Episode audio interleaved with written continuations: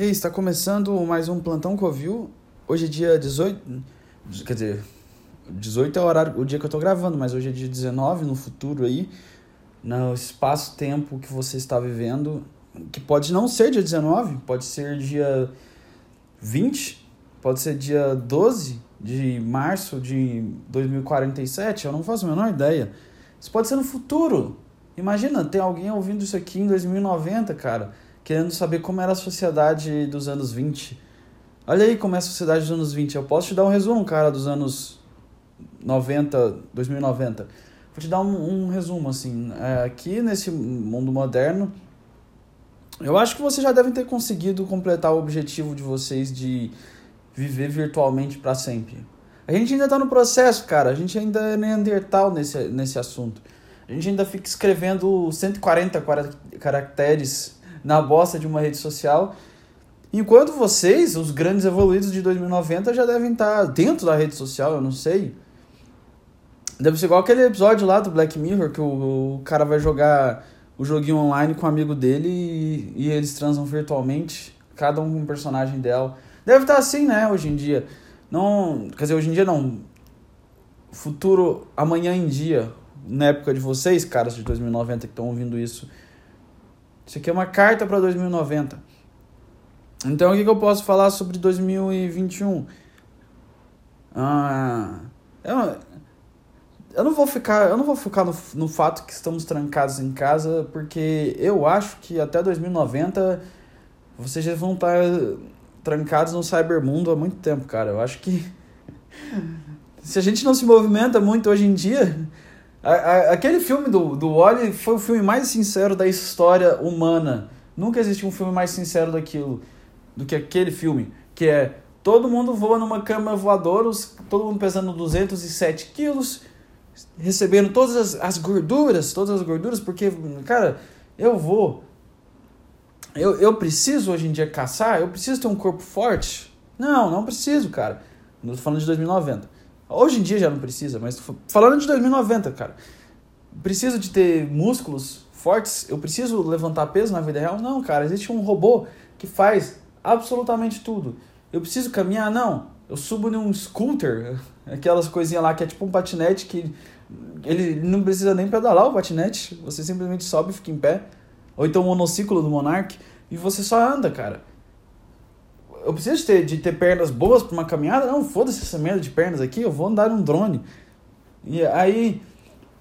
Aí os caras ficam. Eu entendo isso. Aí eu vou falar assim: ah, vou querer ficar forte para enfrentar meus inimigos. Pra que eu vou querer enfrentar meus inimigos? Sendo que eu nem preciso vê-los, eu posso simplesmente passar minha vida inteira dentro de um, de um galpão, de um bunker, e nada vai acontecer.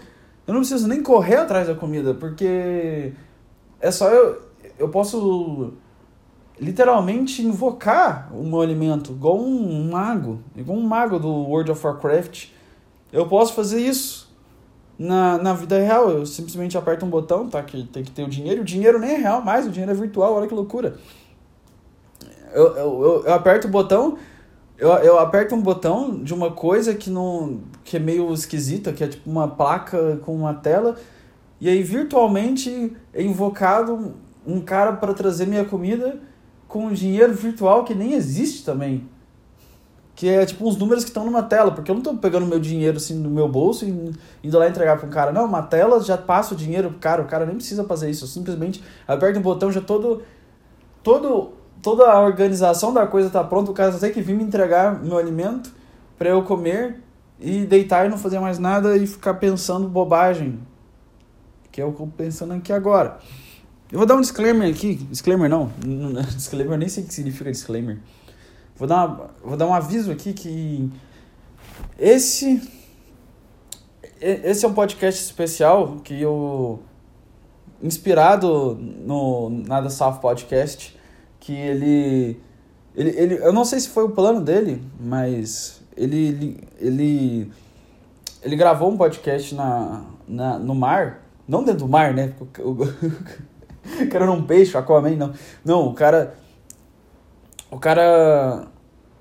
O, o Gabriel Robson, do Nada Safo Podcast, ele gravou um podcast no mar. Eu não sei se. Eu não sei, eu eu não perguntei pra ele qual foi, por que escolheu o mar. Mas só que. Só que teve um. Só, só que teve uma experiência de natureza de você gravar um podcast em, em volta de algum hábito da natureza. E já que eu moro na bosta de, do meio do país, não existe. Eu moro em Goiânia, não existe mar aqui, cara. Não existe. Eu posso ir num parque olhar num lago todo poluído. O, o, o, lago que a gente tem aqui, que a gente tem em Goiânia, ele é, ele, ele é tão. O principal lago que a gente tem em Goiânia, assim, que tem um parque, ele é tão, ele, ele é tão questionável sobre sua qualidade aquática que as pessoas fazem constantes piadas que se um dia você cair nesse lago, você volta sem a pele ou você volta com um braço a mais, que eles falam ah, é radioativo. Inclusive aqui é a cidade do Sérgio 137, se você já ouviu essa história, que um, que, algo, que teve uma experiência química num laboratório e aí uns caras pegaram isso, espalharam pela cidade, todo mundo estava morrendo intoxicado e radio, com radiação. E teve um acidente radioativo, eu acho que o maior acidente radioativo que teve no Brasil foi aqui. E também é a cidade que tem esse lago, e as pessoas fazem piada disso. Sei lá, eu acho que não é, não é uma boa eu entrar com contato marítimo. Então, quer dizer, não tem mar, mas o lago não é marítimo. Então, eu posso dizer que, pelo menos, temos uma vantagem de aqui ser a cidade que tem muitas árvores. E aqui onde eu moro tem uma, meio que uma floresta. Não é uma floresta, mas é uma mini floresta. É um. Diria, eu, eu, eu digo que tem meio que uma floresta dentro do, de um lugar que eu moro, porque é meio que um condomínio aqui. Quer dizer, é um condomínio aqui. E dentro desse condomínio tem uma área que é uma floresta. Literalmente isso. Se você entra lá é como se você estivesse dentro de uma floresta real. Porque é meio que uma floresta real. Então, esse podcast agora está sendo gravado no meu quarto. Mas, daqui a pouco eu vou, eu vou dar um corte Aí quando eu der esse corte, a próxima parte eu vou estar tá lá na mata. Vocês vão perceber porque eu vou falar que eu, que eu, que eu estou na mata. Então, vocês vão entender. Por quê? Porque eu quero, eu quero fazer essa experiência também de, de gravar em contato com a natureza, porque eu, eu percebo que eu estou sendo muito intoxicado com o ambiente de coisas artificiais humanas aqui. Eu, e eu, então para tentar uma experiência diferente também de, de gravar no mato, eu vou fazer isso. Eu, eu espero ter alguma coisa para falar dentro da, dentro da mata, porque eu vou ficar. Eu já vou avisar de antemão aqui. Se eu tiver meio retraído, porque agora eu tô parecendo solto demais, mas se eu tiver retraído e desconfortável, é porque. é porque eu sou antissocial, cara, eu tô num, num lugar onde podem ter, aparecer pessoas. Por que, que eu me sinto tão à vontade gravando isso aqui nesse momento agora? Porque eu tô no meu quarto não tem ninguém aqui. Eu tô. E eu não sinto vergonha sozinho. Simples. E aí, se eu, se eu for nessa, nessa, nessa mata, existem costumes de pessoas passarem andando lá, andando com suas famílias e tudo mais. Então. É com cachorros. Cachorros. As pessoas caminham lá dentro. Então, se eu ficar meio assim, como se eu tivesse meio paranoico, meio assim observador, meio estranho, meio desconfortável, igual um, um esquilo escondendo de uma coruja, é porque tem, eu devem ter pessoas passando e eu fico com vergonha delas me ouvirem falando sozinho e parecendo que eu sou um maluco. Não que eu não seja, né? Porque se eu, se eu vou estar tá falando sozinho na mata, eu sou, não tenho como dizer que, que elas estão erradas. então é isso. Vai ser, vai ser uma experiência florestal. O que, que, que eu mais posso falar antes de ir pra lá? Ah, eu, ah, eu, eu tava falando sobre. Esse podcast é ouvido em 2090. Cara, o óleo tava certo. Não tem mais necessidade de andar. Vamos voar com camas voadoras, cara. Vamos deixar que os robôs façam tudo por nós. Porque é isso, cara. A gente não precisa mais de, de esforço físico. Vamos todo mundo pegar diabetes pra caralho e, e foda-se. Nada mais faz sentido. E é isso aí. É assim que vai ser 2090. Então a gente ainda tá no, no prelúdio, cara. No prelúdio de se tornar um ser virtual um ser digitalizado. Não sei se vocês assistiram aquele filme do Scooby-Doo, que eles entram dentro do, do videogame e eles enfrentam um vírus. Cara, esse filme é muito bom. Cara, esse filme é muito bom. Eu assistia muito ele na infância. Nossa. Enfim, eu não sei o que isso tem a ver com o que eu tô falando, mas eu. Eu me sinto igual no filme do Scooby-Doo, dentro de um. Dentro de um mundo que não existe. Porque. Se você já é uma pessoa introvertida, que não, não gosta muito de sair, não gosta de estar rodeado de pessoas e prefere ficar sozinho com seus pensamentos, você é esse tipo de pessoa e você ainda é obrigado a ficar em casa, que é o, o que acontece agora, você, você entra mais ainda em um mundo interno e fantasioso. Ainda mais se você ficar na internet. Por isso que uma coisa que eu tento fazer é deletar as redes sociais de tempos em tempos e ficar inacessível para poder meio que eu tô fazendo a chuca, cara. Eu tô fazendo Você já viu o conceito de, de, de, de fazer a chuca qualquer? Para, para que, para que o seu ânus esteja em melhor qualidade, para seu parceiro se aproveitar, sem que ele tenha que passar pela nojeira que é ter o seu falo recheado de bosta, para você ter esse, essa, essa plena satisfação de, de poder entrar nas vias do seu parceiro amoroso sem ter que voltar carregado de coliformes e de, e de coisas que você não pediu, e tristezas, que são fezes, o seu, o seu parceiro delicadamente, delicadamente pega um jato de água e joga com força máxima para limpar todos os seus canais. Eu acho que também fazem isso para fazer exame, sei lá. Eu não faço a menor ideia, eu nunca fiz isso. Mas eu sei que eles pegam um, um jato muito forte e jogam dentro do, dentro do cu para poder tirar toda, toda a bosta sujeira do intestino, o intestino ficar limpo. Limpo, igual quando você vai numa loja da Samsung e tá tudo cheiroso e limpo. E tem um monte de cara tentando te vender um celular que é 10 vezes o, o, o que ele vale. Enfim, não tem nada a ver uma coisa com a outra. E, então, é isso que eu faço quando eu, quando eu desinstalo as redes sociais. Eu estou fazendo a minha chuca. Por quê?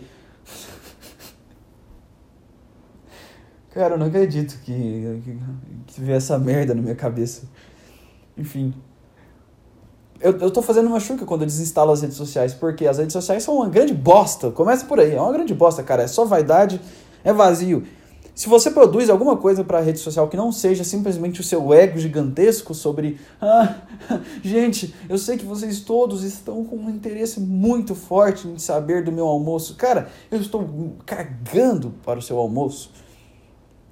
É isso. Enfim. É, se você.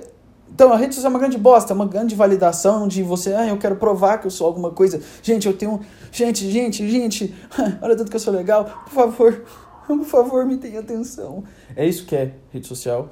Se você discorda, tá, tá bom, pode discordar, cara. O que, é que tem de errado, cara? Eu vou, eu, vou, eu, vou, eu vou chorar aqui porque você discorda, eu vou implorar que mude sua opinião. Não, cara, discorda aí, tô nem aí, problema seu. Enfim, é, se é a chuca virtual, porque quando eu faço isso, o que, que eu estou fazendo?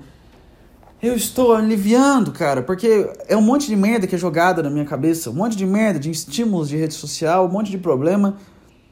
Eu sei, cara, eu sei, estamos passando por momentos muito ruins no, no Brasil. Eu sei, eu tô ligado, eu acho que não é novidade para ninguém. Não, eu, eu posso ser um egoísta, eu, eu carrego esse fardo de ser um egoísta. Tudo bem, eu aceito.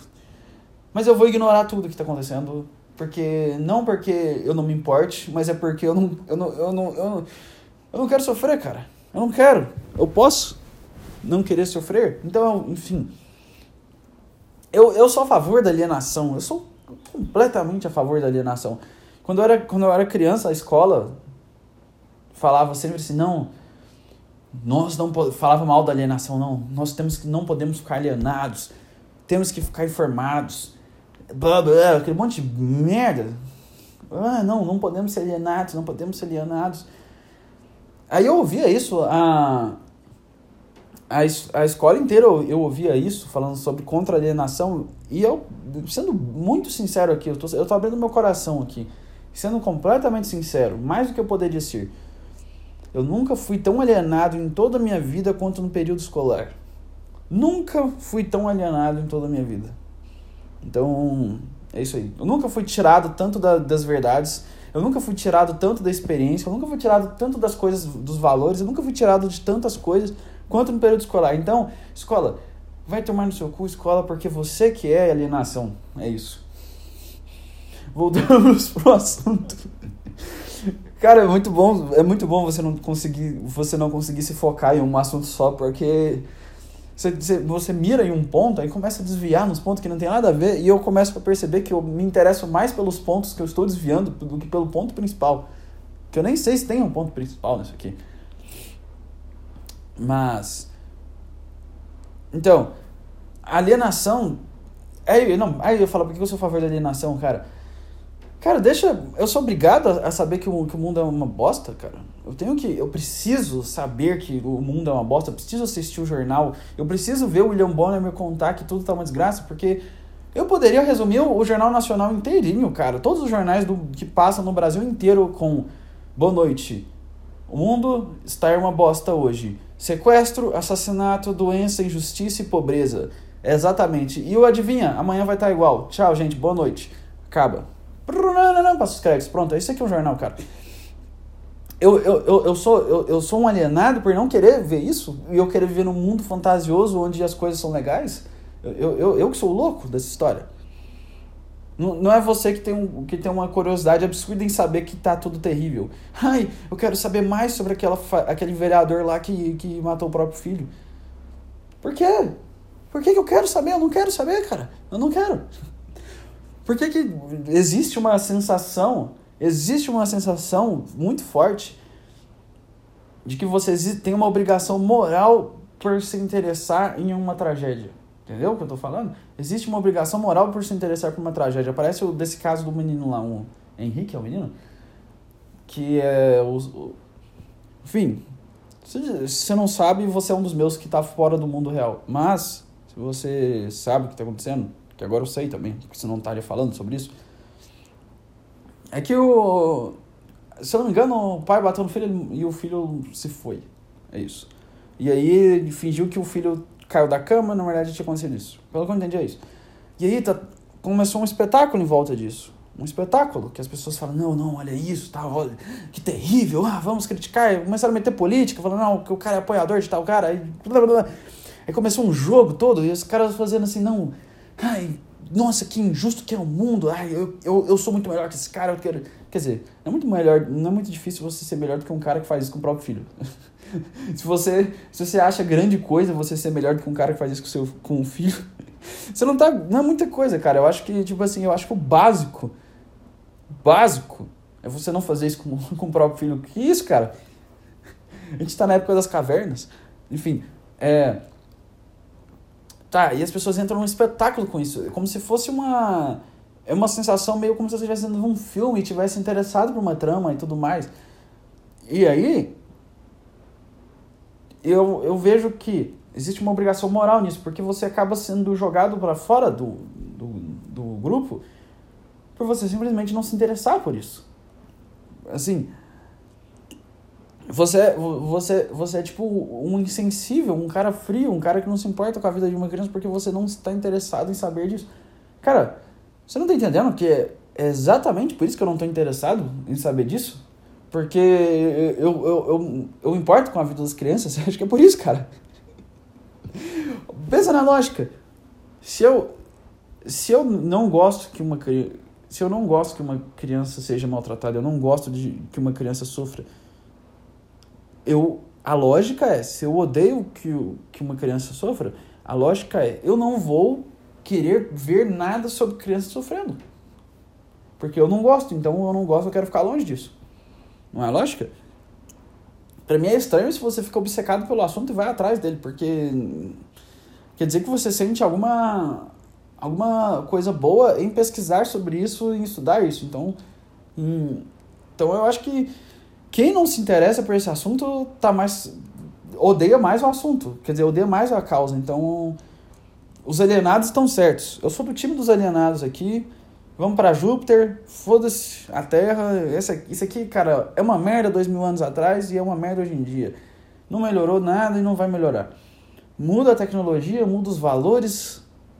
Valores, que eu não sei nem o que é isso, mas. Mas a Terra é a mesma bosta, cara. Mesma bosta. Você pode, você pode chorar por isso ou você pode se alienar, você escolhe.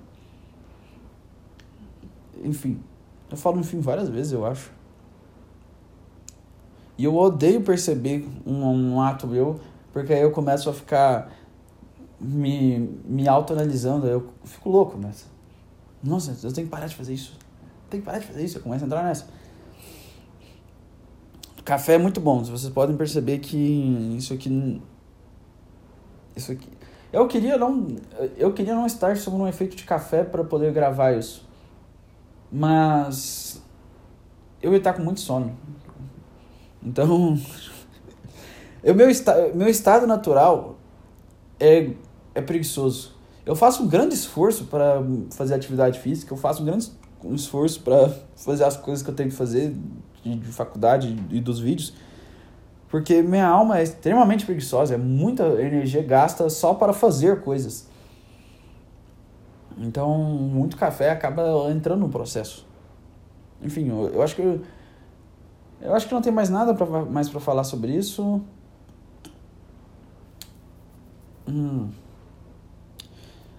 Eu acho que eu vou fazer o corte agora. Não, não acho não. Eu decido porque afinal eu não tenho editor. eu não tenho roteirista, eu não tenho produtor, e não tenho diretor. Eu sou só um cara que, que liga o microfone no gravador do, do celular dele, upa no, no, no drive do PC, é, e depois passa pro Anchor e posta no Spotify e no YouTube. É só isso que eu sou, cara. É só isso. Então, vamos dar o corte aqui já? E, e aí eu já volto e quando eu voltar, eu já estarei in the woods. In the woods. Então é isso. Até daqui 3 segundos, porque vocês não vão perceber a, a passagem de tempo. Então, tchau. Cara, como? Ah! Que raiva. Eu fui lá. Infelizmente eu não estou na, na, na floresta, não estou no mato. Eu estou no meu quarto porque. Uh, eu fui lá no. É porque assim. Aqui onde eu moro, é, essa floresta ela fica em volta de uma grade. E essa grade tem uma porta que eles deixam aberta todos os dias. Mas aí eles trancaram com um cadeado a porta principal. E aí eu e meu irmão descobri uma portinha minúscula escondida secundária que dava para entrar. Porque cara, não tem como você pegar, não tem risco de aglomeração e, e coronavírus em, em uma mata que está vazia de humanos e é só árvores e aberta com árvores, cara. Não tem. Não tem, cara. Isso não é. Ninguém. Não, não, eu, eu ando lá desde que eu, que eu moro aqui. E. Sempre que eu andava lá, não tinha ninguém. Era muito raro aparecer qualquer ser humano.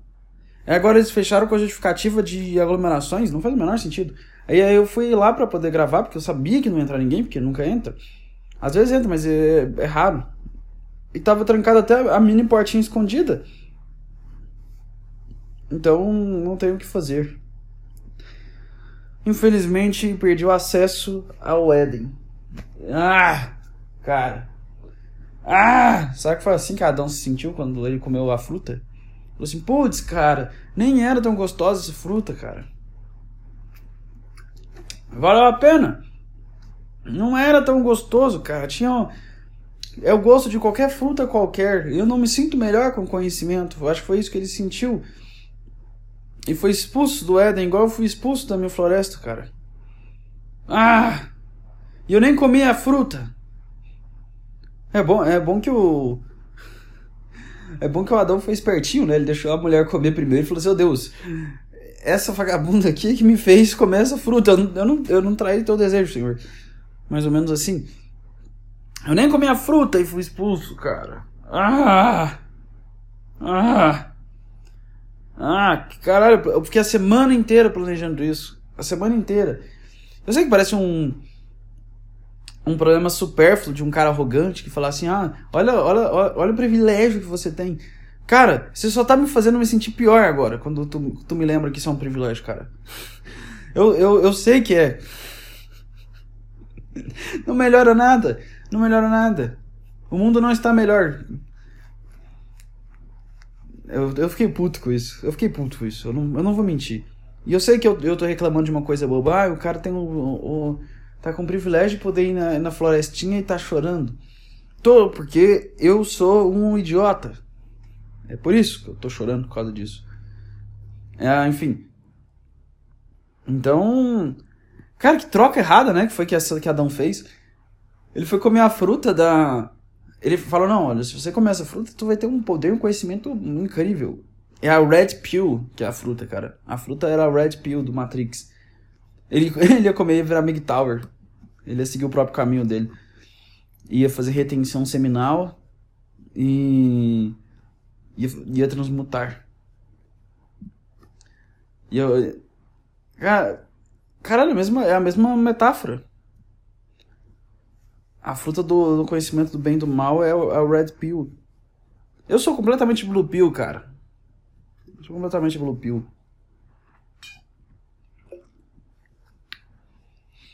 Enfim. E aí, oh, Adão poderia falar assim, cara, nossa, que. Nossa, quer saber? Vamos pensar aqui. Vamos, vamos, vamos pensar aqui. Eu tô num lugar mais maravilhoso do mundo, onde eu até escolho o nome dos animais. Eu posso andar com o pinto balançando para todos os lados, sem eu ser, ser sem eu cometer atentado ao pudor. É, eu posso fazer tudo que eu quiser, eu posso escalar as árvores. Tem tem uma mulher Eva aqui que é Deus só fez para me agradar. Foi mal, cara. Se tu, se tu tá falando assim, ai, ai, ai, se tu tá sendo machista, tem que falar isso, cara. Eu só tô, eu só, eu só, eu só tô falando o que me ensinaram na, da Bíblia. Eu só tô repetindo. Se, se isso é verdade ou não, não sei. Mas, mas fala que, que o cara tava triste sozinho, pegou a costela dele, fez a mulher e falou, pô, bora pra não te deixar sozinho. Não estou julgando certo ou errado nisso. Estou só falando o que as pessoas falam disso. Eu não tenho opinião sobre um, nenhuma sobre isso. Eu não acho certo nem errado. Eu não tenho. Eu. Você raramente vai me ver. Raramente. Se parecer que eu tô dando minha opinião, pode ter certeza que não. Você raramente vai me ver julgar as coisas desse ponto. De. Isso aqui é certo, isso aqui é errado, isso aqui não pode, isso aqui pode. Eu não vou fazer julgamento moral de nada, porque eu não me acho competente para isso. Eu não sou um cara digno e moralmente superior para poder ficar julgando qualquer coisa.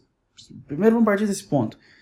Eu não sou eu não sou um cara legal, assim, tá, eu faço coisas legais assim, tudo bem, mas eu não sou, tipo assim, ó, o bastião da moral, eu não sou, cara.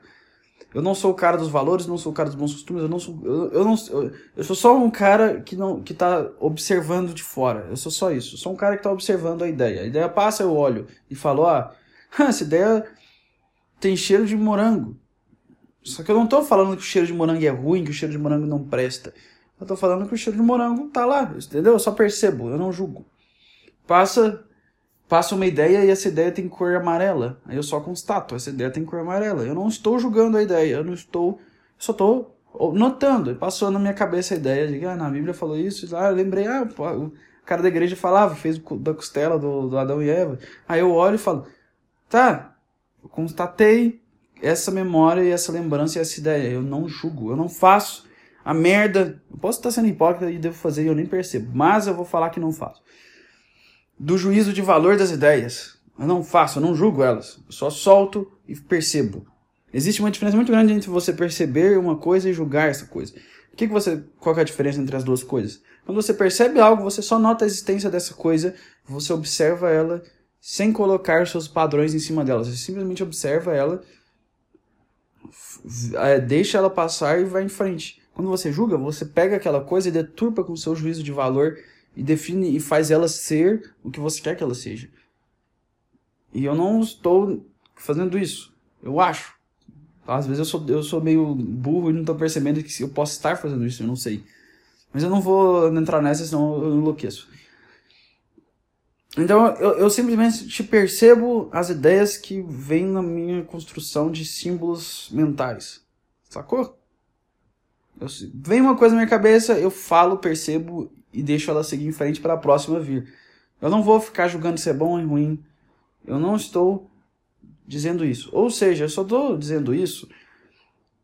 Não é porque eu quero deixar claro para que as pessoas entendam, porque elas não acharem que eu estou julgando. Talvez seja também mas é porque eu estou tentando entender meu próprio processo de, de, de ideias.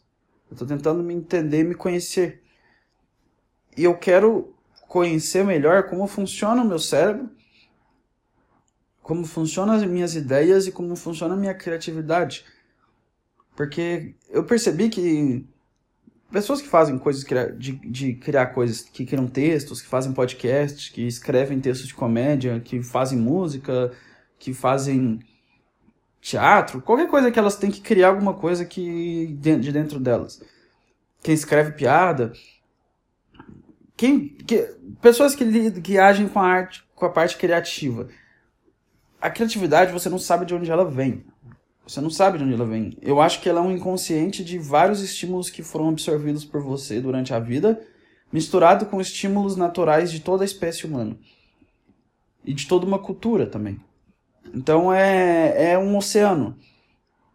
Eu vi o Arthur Petri falando sobre criatividade, que ele chama criatividade de Deus, que tipo assim, é um, você está em contato com uma consciência divina que tem todas as ideias lá. Você só está pegando para trazer, você só é o o transportador, você só é o navegador. Que nem. Né, para quem conhece mitologia grega, quando vai para um submundo, as almas, elas pagam uma moeda para um transportador, que é um cara que fica com um remo num barco. Aí a pessoa entra no barco com um cara que é um morto, sei lá, uma alma, não faço a menor ideia do que é. E aí esse ser, ele rema atravessa o, o, o Rio dos Mortos e leva ela para até o lugar onde ela deve ir. Que pode ser Tártaro, que é onde é um lugar onde ficam as pessoas que fizeram muita merda. Um outro lugar que é onde as pessoas não fizeram nada demais e um lugar onde os heróis estão. Enfim. Tem a função desse transportador, desse cara que navega, que rema o barco, desse é só pegar a alma que chegou e levar até o lugar onde ela tem que ir. É simplesmente a única função dele é transportar a alma. Que é essa função de quem cria qualquer tipo de coisa. Você não criou a alma e você não criou o lugar para onde ela vai. Você só é um. Por isso que você tem que tirar o ego de você ao máximo. O ego. E é uma luta isso, porque. O ego de. Eu não tô falando do ego de achar que você é bom demais, porque geralmente acontece ao contrário. Quem cria. Quem, quem gosta de criar coisa geralmente o pensamento é eu sou um bosta, eu sou pior que todo mundo, não é? Não vem essa ideia de. Não vem essa ideia de, de superioridade. Geralmente vem de inferioridade, enfim. É, é qualquer uma das coisas. Qualquer coisa que façam você se desprender da naturalidade da ideia e se prender a uma imagem. Você é só um transportador. A ideia vem de um, de um lugar que você não entende de onde vem, que é um inconsciente, que eu não sei se é igual. O Petri chama de Deus eu chamo de oceano. Porque eu vejo que existe um oceano infinito e a gente pega um jarro de água desse oceano e transporta. Enfim. Então, o, o artista, o que cria coisa, o músico, o comediante, o escritor, o, o pintor, quem faz qualquer coisa que tem que tirar das próprias ideias, o que ele está fazendo é nada mais de transportar uma coisa que, que ele não criou, que já estava lá e ele simplesmente transportou ela um processo aconteceu antes dele fazer isso. Hum. O processo já foi feito e você só percebe que ele tá lá, entendeu? Assim, a ideia, ela já. Eu não sei se ela estava na minha cabeça, se ela estava numa cabeça. numa. Eu não faço a menor ideia de onde ela vem. Vamos, vamos, vamos deixar por aí. Eu vou, eu vou colocar como conceito abstrato de oceano, mas eu não faço a menor ideia de onde vem essa ideia. Então, eu pego esse conceito abstrato, essa ideia abstrata, e ela já está pronta, ela já foi feita. Eu não sei como, não sei onde foi feita, mas ela já foi feita. Então, a minha parte como pessoa que cria é simplesmente perceber, porque o, o processo de criação é muito mais sobre perceber. Você perceber que isso está lá e você pega e traz para cá, entendeu? É igual o navegador do, do, do mar de, dos mortos, do, do Hades que eu falei. Tipo, você vê que a alma tá lá, você não julga a alma, você não quer saber da história da alma nem nada. Tipo, o seu, papel é só de transportador, você não vai julgar o destino da alma. Você não é Hades, cara. É transportador. Você não vai levar ela pro Tártaro, não, não. Só se te mandarem levar, mas você não escolheu isso. Você não julga para onde vai. Simplesmente você percebe que existe uma alma lá, ela te entrega a moeda, você pega ela e leva ela para onde é definido que ela deve ir, mas você não escolhe nada. Então a mesma coisa com a ideia, você percebe que a ideia tá lá e você só solta ela. Então é muito errado existir um julgamento moral sobre criatividade do tipo assim, cara, mano, isso aqui é uma coisa cruel, isso aqui é uma coisa filha da puta, isso aqui é mesquinho. Por exemplo, se alguém fizer uma piada maldosa, que o, o, conceito de piada maldosa é meio difícil de, de, de pegar, porque. É difícil entender o que é uma piada maldosa, porque não tá fazendo mal objetivo a piada. A piada não faz um mal objetivo. Ela, ela existe no mundo das ideias. Ela não existe no mundo físico. Então, não é uma. Não faz um mal objetivo. Então, não, existe ao meu ver, não existe nenhuma piada maldosa. Na verdade, não existe nenhuma restrição sobre arte. Eu, eu acredito que, por ser um mundo antimatéria, por ser um mundo imaginativo, não existe nada, nenhum tipo de imaginação que seja horrível, entende? Por mais que se o cara imaginar um massacre, não é porque ele não existe, é no mundo das ideias, não existe no mundo físico. Não tem como isso ser objetivamente uma coisa ruim, entende? Porque não, não afeta. Porque o que, o, que é uma coisa ruim e maldosa? Aquela que faz mal aos outros. Se uma coisa não afeta o mundo objetivo e ela fica só no mundo das ideias, não tem como ela ser uma coisa efetivamente maldosa. Cara, não, não... Viagem de filosofia aqui. eu, tô, eu, não sei de onde está vindo essas ideias também. Enfim. É, então, em todos, por exemplo, se eu criar uma arte e através dessa arte eu for, eu for lá e maltratar alguém, mas não porque a pessoa escolheu se ofendeu, mas porque você tomou a atitude de, de, de ferir uma pessoa, aí eu entendo a maldade. Mas se você falou uma coisa abstrata que por mais que soe ofensivo para certas pessoas, é uma coisa abstrata, não existe. Não há uma, uma ligação de, de efeito real no mundo. Não tem. Então, esse, é, essa ideia de ai, qual que é o limite do humor, ai, onde, ai, até onde o artista pode, isso é ridículo, cara. É ridículo. Isso, isso é uma. Tipo, isso é uma discussão que não faz o menor sentido. Não faz o menor sentido. Onde vai, o onde vai o limite da arte? Não tem limite, cara. Não tem. Isso é. Sei lá, uma, é uma discussão estúpida. É uma discussão estúpida. Porque enquanto você estiver nas suas ideias e você está sendo. E você, você tá simplesmente no mundo das ideias, no mundo da fantasia, da imaginação, que é onde a arte vive. No mundo inconsciente. Cara, não tem Nada. Enfim.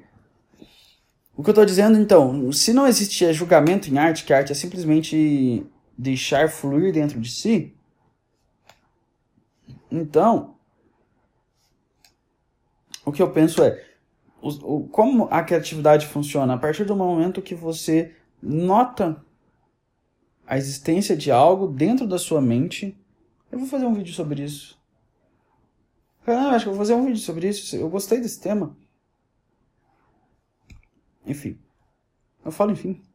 Não falo tanto enfim. Falo, falo, não falo. Enfim. Ah! Travei. A, a, a, a criatividade, ela é um fluxo. Não. Não existe julgamento. Você simplesmente percebe uma coisa, você não faz juízo de valor sobre ela, você só percebe a existência dela e, vo, e você deixa ela passar o curso que ela deve ir e tomar a, naturalmente a forma que ela deve tomar. É como se fosse uma árvore nascendo mesmo. Você, você tem que deixar ela ser o que ela é. Você tem que deixar ela ser o que ela é. Por que eu cheguei nesse ponto? Eu não lembro mais. Eu queria muito ter uma mente focada que consegue ter um ponto nas coisas, consegue se organizar, consegue fazer um argumento lógico. Eu consigo pegar a organização das coisas e falar assim, não, aqui ó, esse aqui é o ponto do argumento, esse aqui é outro ponto do argumento. Eu não consigo, cara. Eu vou para uma coisa e me perco e eu eu vou num ponto que ela não se resolve. E ela simplesmente não se resolve porque ela se perde. Porque quando eu estou construindo uma ideia, eu mudo para outra. O lado bom é que aparecem muitas ideias. O lado ruim é que nenhuma delas nenhuma delas tem um, um formato físico é, firme. Todas elas são meio desconexas. Enfim, o que mais eu ia falar? Ah, eu tô triste. Eu, eu Oh, quantos minutos? Ah. Quer dizer, aqui tá 18, mas eu vou somar com outro, vai ficar 38, enfim. É... Eu tô triste porque eu percebi que. Nada é permanente de fato. Eu tenho sentido isso na pele. Que as coisas não são permanentes, que elas todas estão fadadas a terminar. Não existe nada permanente no mundo.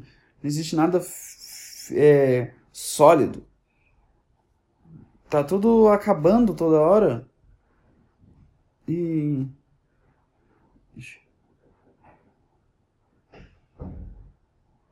É, não é nada não. Tá, tá tudo acabando toda hora.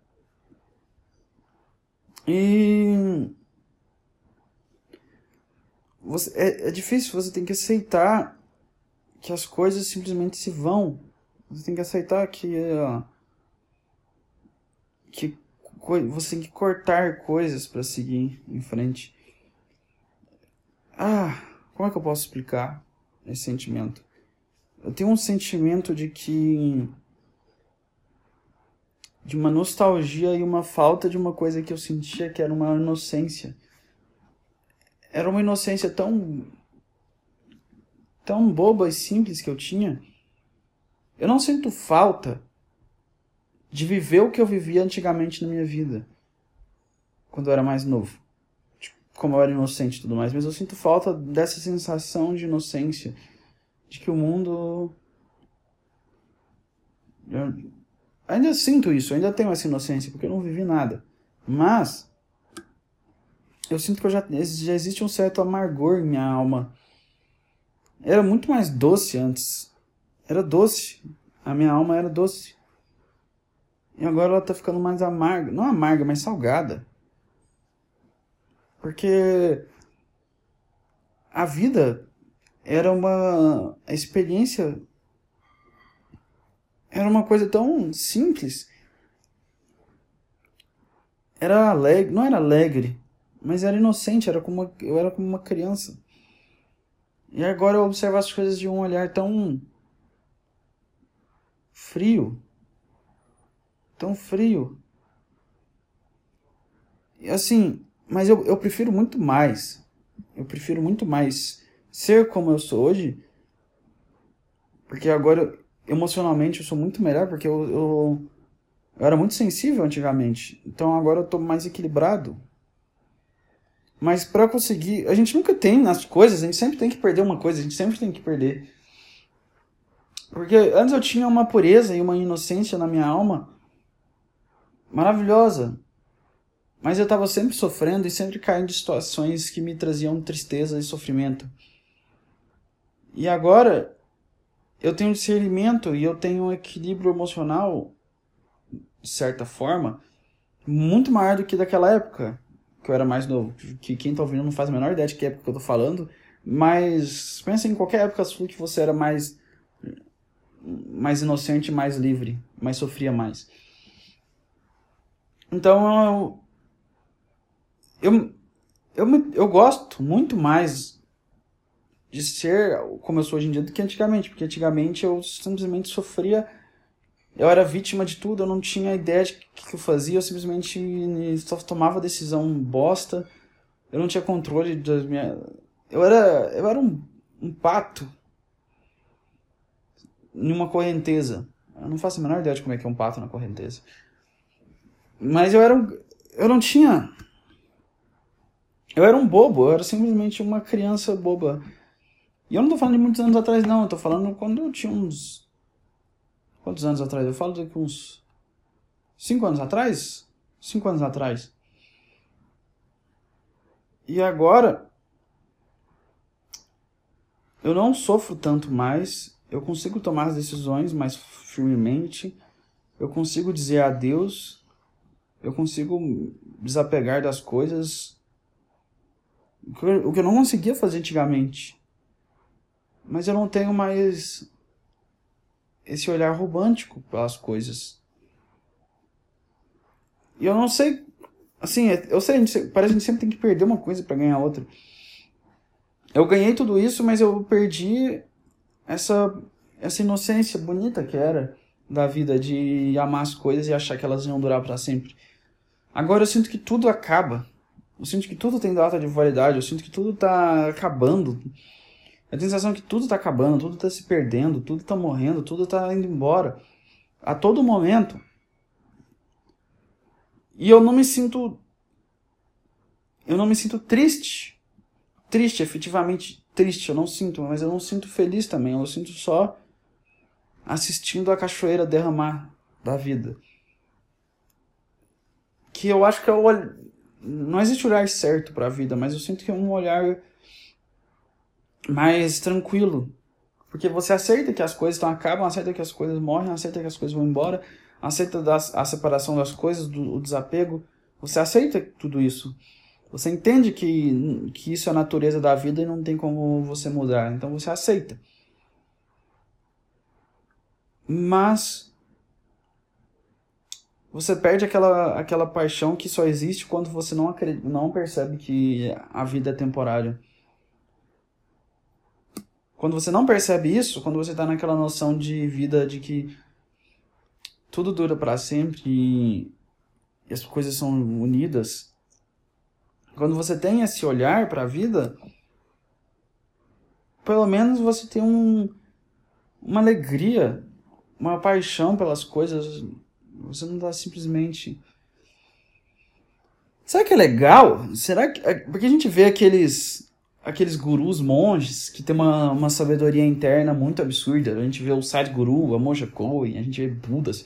A gente vê esses caras que é sempre uns, uns velhos que atingiram um estado tão alto de consciência que eles, já, eles não têm medo da morte, eles aceitaram tudo é temporário, e eles não são apegados às coisas e eles simplesmente observam as coisas e experienciam elas sem sofrer.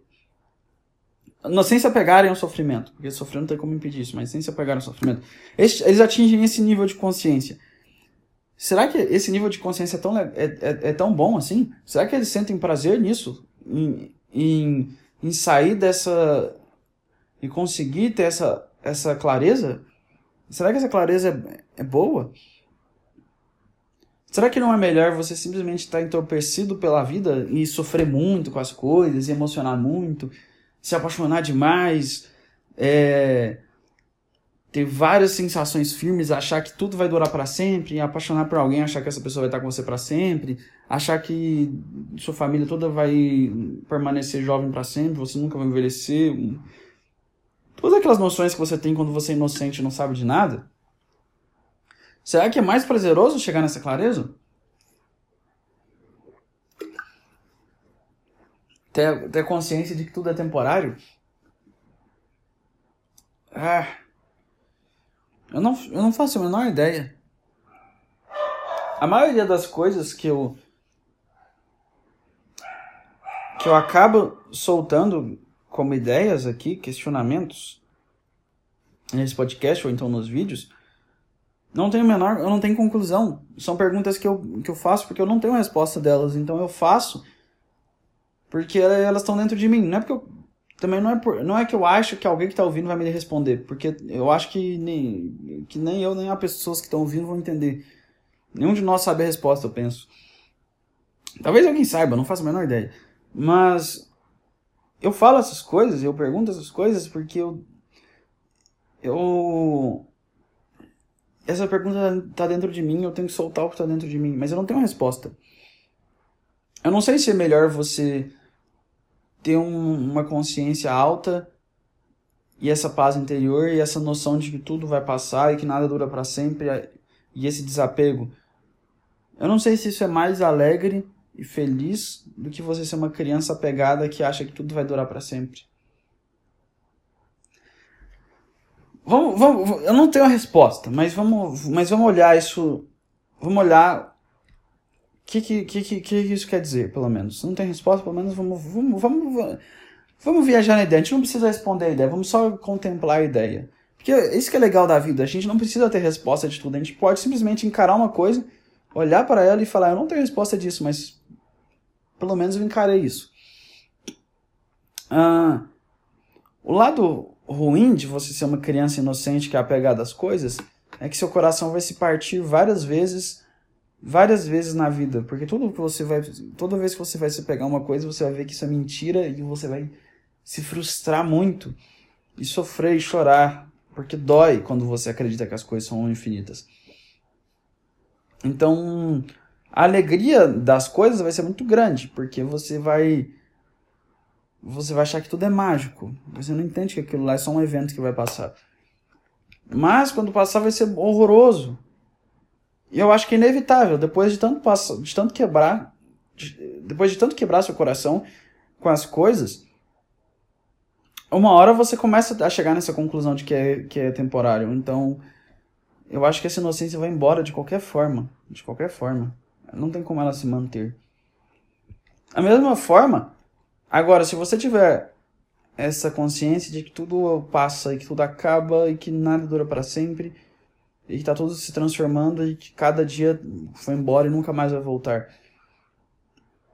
Você não vai ter essa alegria de sentir algo mágico que vai durar para sempre, mas você vai sentir a alegria de algo mágico de saber que algo é único. Aí, porque se tudo acaba, então um dia, um dia que você está se divertindo, ele se torna único. Por exemplo, esse podcast que eu estou gravando, ele é único. Eu nunca mais vou gravar nenhum podcast como esse. Ele, nenhum mais. Porque cada coisa é única. Então isso aqui nunca mais vai ser como isso. Nunca mais. Então tem um lado mágico especial disso, de saber que esse momento está sendo único. Ah, eu acho que eu prefiro o desapego, porque é muito ruim você. Muito ruim a, a dor de você se frustrar com uma coisa achando que ela é, é eterna. É muito ruim, cara. Eu prefiro. Opa. Eu prefiro partir meu coração 707 vezes. Não, mas eu acabei de falar o contrário. Ah! Mas eu acho que tem alegria. Eu acho que é melhor ainda, porque, por exemplo, uma coisa que eu, me, eu, eu ficava feliz quando era criança é porque eu sabia que aquilo lá ia passar. Porque, porque óbvio, todo, toda criança sabe que ela não vai ser mais criança. Mas eu tinha um apego àquilo muito forte. Então eu aproveitava ao máximo, porque eu sabia que ia passar. Então eu tive uma infância muito legal. Até que eu passei a infância toda dentro de um apartamento, jogando videogame e inventando histórias, correndo de um lado para outro. Mas era um apego real aqui, era uma felicidade real aquilo. Mas toda vez que eu fazia um aniversário eu chorava porque eu não queria crescer, porque eu sabia que essa inocência e essa leveza da vida ia acabar e a responsabilidade ia chegar. Então, se eu já tinha essa consciência de que essa inocência ia passar quando eu era inocente, então não tem, não tem como fugir disso mesmo. Se quando eu tinha 9 anos, porque eu lembro disso, quando eu, eu tinha 9 anos, eu chorei no meu aniversário de 10. Por que, que eu chorei no meu aniversário de 10? Porque eu vi que eu tava ficando mais velho e que essa leveza e diversão ia acabar. E eu ia ter que trabalhar, eu ia ter que fazer coisas, eu ia ter que crescer, eu ia ter que usar roupa social, eu ia, ia, ia acabar a vida. E isso me dava muito medo, essa ideia. Então, desde quando eu tinha uns 9 anos, eu já chorava de me imaginar virando adulto. Então, essa inocência, e eu já era inocente naquela época, porque você não tem como você não falar que uma criança de 9 anos. A criança de 9 anos é inocente. Então, mesmo sendo muito inocente, eu tinha a completa noção de que essa inocência ia acabar. Então, não tem como fugir disso. Essa inocência acaba, então. Não adianta eu ficar lamentando essa inocência ter acabado, que eu queria ela de volta, porque ela ia acabar de qualquer jeito. Eu não tinha. Se eu não tivesse amadurecido a minha, a minha cabeça e, e, e chegado à conclusão de que as coisas são efêmeras e que tudo acaba e tudo passa, eu ia passar. Eu ia perder a inocência e eu ia ficar me fodendo na vida. Ia ser isso. Eu ia. Eu ia fazer coisas estúpidas e imediatistas e desesperadas, porque eu, não ia, eu ia ter muito apego pelas coisas, ia ficar com medo de perder tudo. E eu não ia aproveitar a vida, eu ia ficar com medo de tudo, eu ia ficar com medo de morrer, eu ia ficar com medo das coisas. Então, só que eu ia ficar sem inocência, então é o pior dos dois mundos. Não terra na montanha, mas melhor dos dois mundos. Esse seria o pior dos dois mundos. Perder a inocência e ser apegado às coisas. Então, já que de qualquer forma a gente perde a inocência, já que a inocência vai embora de qualquer jeito, então é melhor simplesmente perder tudo. Quer dizer, não, não, não, não. Perder, a inocência perde de qualquer forma. A inocência vai embora. Mas já que você não pode fugir de perder a inocência, então pelo menos vamos perder o apego. Que ou você pode. Porque se você não perde o apego, você vai ser aquele adulto que só se frustra e que se magoa por tudo e que se apega demais às coisas. Por exemplo, você se apega à ideia de que você tem um, um papel de mudar o mundo, entende? Que você tem um papel eterno no mundo. Que você tem um papel. Por exemplo, você acha que você vai consertar o mundo. Eu, eu sempre critico. Eu tenho um padrão de criticar quem, quem apoia lados políticos, ah, tanto de esquerda como de direita. Igualmente. Tipo assim, não nenhum mais do que nenhum outro. Tipo assim. A minha visão para os caras de direita e de esquerda. Eu não tô falando do cara que vai lá e simpatiza com, com um cara que ele concorda. Eu tô falando dos caras que entram na alma, falam, eu sou isso, eu sou de direita, eu sou de esquerda, que eu amo isso, eu amo o Bolsonaro, eu amo o Lula, esses caras. Quando eu, eu critico muito isso porque é uma coisa que eu vejo muitas pessoas fazendo, muito. E eu, eu, eu, isso me, me intriga. Eu fico pensando, cara, qual é a lógica? Qual é a lógica de você assumir para você um ideal de outra pessoa e, e você acreditar que não, uma coisa é você concordar com o ideal, mas você acreditar que isso é sua vida e sua identidade, eu acho muito estranho isso. E eu vejo que as pessoas fazem muito isso, então eu uso muito esse exemplo. E esse é um exemplo que encaixa nisso aí, que é um apego às coisas, porque você está apegado ao, a, a uma persona, persona. Assim, ó. Eu não faço. Eu, não, eu, eu vou falar que tá na minha cabeça. Eu não vou, eu não vou fazer o juízo de valor porque eu me julgo muito, eu vou ficar me julgando que eu tô sendo arrogante de querer julgar as pessoas como se eu fosse superior. Mas eu julgo elas simplesmente porque eu, eu estou como elas, eu não sou superior a nada. Eu posso estar errado, foda-se. Isso aqui é a honestidade dentro do meu coração. Eu não tô nem se está certo ou errado, é simplesmente honestidade. Que tá no fundo do meu, do meu estômago. Aí, você se identificar com uma uma persona, uma, uma, uma fantasia política, por exemplo, você se ver que você é um cara conservador que tem um forte papel de salvar, sendo, tipo assim, você é isso. Você é o cara que defende família, o cara patriota, o cara que faz isso, blá, blá. Ou então você é de esquerda, você é o cara das causas sociais, você é o cara que vai tirar a tirania e o fascismo. Você que tem todas essas, essas ideias dentro de você. Será que você está sendo honesto com você mesmo? Ou será que você simplesmente olhou uma coisa que seria legal na sua concepção de legal porque as pessoas acham legal do seu grupo? Assim, o grupo que você tá admira pessoas desse estilo, que sejam ou de de esquerda ou de direita. E aí você vê que a admiração das pessoas e você quer, você não sabe quem você é, você não tem autoconhecimento. Então você busca uma imagem para ser quem você é. Porque já que você não, você não é ninguém, você não conhece você mesmo, qualquer imagem externa você serve. Então, Se eu vejo um conservador, eu penso assim, ah, cara, o pessoal gosta de conservadores. Eu não tenho identidade, então eu vou virar um conservador para que as pessoas gostem de mim e eu seja aceito.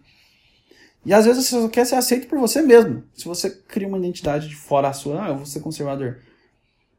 Você se aceita. Mas só que você não tá sendo você, você tá atuando. Eu acho que isso tudo tem a ver com aquilo de apego, de achar que as coisas são permanentes de achar que a sua identidade tem uma forma definida, que é assim, ó. Eu agora sou. Vou dar um exemplo. Ah, eu, eu agora sou um, um cara de esquerda, sou um progressista. Então, eu, essa é a minha função da vida e eu, até meus fins dos dias, eu sou, eu caminho o caminho do cara que vai trazer o equilíbrio das causas sociais e tudo mais, tudo blá blá blá. Porque eu falo blá blá blá blá porque as pessoas falam não fazem nada. Eu falo um blá blá blá blá blá mesmo. Ah, eu sou um cara que defende as causas sociais. Tá, o que que tu fez pelas causas sociais? Me fala uma ação sua pelas causas sociais que não envolvam um post na internet. Me fala uma que não envolva gritar no meio de uma multidão na rua e fazer um post na internet. E você que é conservador de, de família, me fala uma, um ato que você fez de bom para sua família. fala um, cara que defende os costumes. Me fala, me, me mostra o que, que você faz no seu dia a dia. Me mostra que você é um cara de moral de verdade. Me mostra. Vocês todos só falam. só falam. Eu não vejo, eu não vejo ações, eu só vejo discursos. Em todos os lados. É, enfim. Aí você quer ter uma você quer ser uma coisa porque você acredita que você vai ser para sempre uma coisa. É isso que tá no apego. Porque você tem um apego de, da permanência das coisas. Então você tem um apego que para sempre as coisas vão funcionar assim e que esse é seu ideal concreto pro resto da vida. E o desapego é você perceber que cada dia você é outro cara, cara. O que você é hoje, amanhã pode ser completamente diferente. Então como é que você pode ter um apego de eu sou isso, sendo que amanhã você já é outra coisa? Você dorme e você já vira outra coisa, cara. Não tem como você se definir como eu sou, blá blá blá blá. Se você no outro dia já mudou tudo. Então, é, se você nem sabe quem você é também, cara, se, tipo, se você nem sabe quem, quem você é, você não tem nenhum autoconhecimento, você nunca parou para se olhar, você sempre criou uma imagem de você mesmo que você nem sabe se é real. Tipo, você já parou para para se olhar para ver se, se é real isso? Tipo assim, você já parou para ver se você é um justiceiro? Já parou para analisar se você é de verdade? Tipo assim, tá bom, você gosta dessa ideia. Você tem simpatia com essa ideia, eu entendo. Você tem a simpatia de que você é alguém que traz justiça para o mundo. Mas se você olhar para na sua alma e olhar para você mesmo, nos seus comportamentos, você é isso mesmo? Se você for, eu não, tô, eu não tô dizendo que é errado ou é certo você ser ou não ser. Porque você pode. Não é errado também você você viver uma mentira. Assim, ah, eu sou um justiceiro, mas você não é. Mas é só uma pergunta, cara. Você vive como quiser. Pode ignorar tudo que eu tô falando. Falar assim, esse cara é um bosta, ele só fala merda. Eu, eu não tenho resposta de nada, cara. Eu só tô jogando perguntas que eu tenho na minha cabeça. Eu não. Se você olhar, pode ouvir falar assim, cara, esse cara é um merda, só tá falando bobagem, eu ignoro tudo que ele fala. Ridículo esse cara, eu não concordo com nada. Foda-se esse merda, ele tá errado em tudo. Tá, faz isso, fecha, fecha isso aqui e vai ver a tua vida, mano. Eu não tô. Você acha que eu, eu, um cara que passou a maior parte da vida num, num, num quarto, vou saber exatamente como tu tem que viver? Não, óbvio que não. Eu só tô, eu só tô perguntando. Será que você é isso mesmo que tu acredita que é? Será que é? Será que somos aquilo que nós acreditamos que somos? Eu não faço a menor ideia. Voltei, tive que cortar a parte 1 para a parte 2 para a parte 3. Agora, essa é a primeira vez que eu faço um podcast de três partes. Separei em, em três. Hum. Ah, deu uma parada, eu tava com minha cabeça simplesmente travou, eu fiquei olhando pra parede. E não tinha mais nada para falar. Aí eu falei assim, ah, cara, vou parar e vai acabar o podcast. Eu fechei. Só que aí eu falei assim, ah, eu quero falar mais coisa. Aí eu voltei. Então agora eu tô. tô aqui de volta para continuar o que eu tava falando antes. Que pra vocês é como se tivesse simplesmente não acontecendo nada. Como se eu estivesse simplesmente falando. Mas eu quero finalizar aquilo que eu tava falando sobre ser alienado. Um dia eu tava na, na, na esse, eu tava na dermatologista um dia, já tem um bom tempo nisso, que eu, que eu fui visitar, lá, dermatologista, e aí eu tava sentado na sala de espera, vendo TV, e começou o jornal hoje, começou, não sei se é Glória Maria, ou Maju, acho que é Maju, é Maju? É Maju, a Maju. Começou a falar do jornal hoje, falando o que está acontecendo no mundo e tal. Aí eu tô lá sentado porque eu não vejo jornal. Não vejo, cara. Eu tenho du é, é duas dicas para você. Passa o dia na cama e não veja jornal. Enfim. Aí eu não, eu não. Eu fiquei lá sentado assistindo o jornal falei assim, ah, tá passando jornal, vou assistir. Porque tem muito tempo que eu não assisto jornal. É uma coisa que eu realmente não assisto jornal. Porque eu acho muito chato. Ah, o que me irrita no jornal, eu vou ser bem sincero, o que me irrita no jornal é a seriedade do jornal. Eu não aguento. O, o, eles falam de uma forma muito formal, muito séria, sendo que ninguém é assim na vida real. Não precisa. Não precisa dessa seriedade toda. Eles chegam e falam, não, não, não, tudo completamente sério, assim, todos os dados de uma forma muito séria. Dá pra você falar os dados de uma forma mais leve, suave? Você tem que falar dessa forma, não, boa noite. Hoje vamos falar, blá, blá, blá, 40 mil palavras de, de uma forma completamente travada, olhando para um prompt. Que fica uma tela, os caras só ficam lendo. Tipo. Eu não sei se o, se o, se o jornalista é o cara que ganha certa habilidade na experiência de trabalho, de ver as coisas, aí chega um ponto que ele estagna e a única coisa que ele faz é ficar sentado olhando para um telão, passando palavras e lendo. Porque ao meu ver, é isso que eu, que eu vejo o cara do jornal fazendo. Ele parado lendo uma tela de uma forma bonita. Enfim, o leitor de tela de forma bonita fala uma coisa que está acontecendo. Você fala assim, ah, é muito chato, cara. Muito chato, dá sono, dá sono. Jornal, eu lembro que quando tava passando o jornal, eu não tava assistindo. Geralmente eu tava. Se alguém tivesse assistindo o jornal e eu tivesse do lado, eu dormia. Porque não tem, muito chato, cara. E é umas notícias que geralmente eles gostam de fazer algumas notícias que você nem entende o que o cara tá falando. Ele vai explicar alguma coisa, geralmente envolvendo política, e você nem entende o que tá falando. Aqui. E tem umas notícias muito chatas. Enfim, chega. Aí tá lá, o, abre o jornal, tá. A Maju, eu acho, de novo me pergunto que eu não lembro, falando. Boa tarde. E aí ela, ela meio que dá o resumo do que vai passar no jornal. Aí ela fala assim, não, ela começa uma matéria e a matéria que se eu não me lembro, se não me engano, era sobre, isso já tem tempo. Era sobre uma tempestade que teve, se eu não sei, eu não lembro se foi Florianópolis, onde foi uma tempestade que teve, uma enchente, e um monte de pessoas se fudeu nessa, nessa enchente, assim, né? As casas, inundou tudo, gente, deu um monte de problema. Eu não sei se foi onde que foi, mas teve uma super enchente. Um furacão, um furacão? Eu não lembro.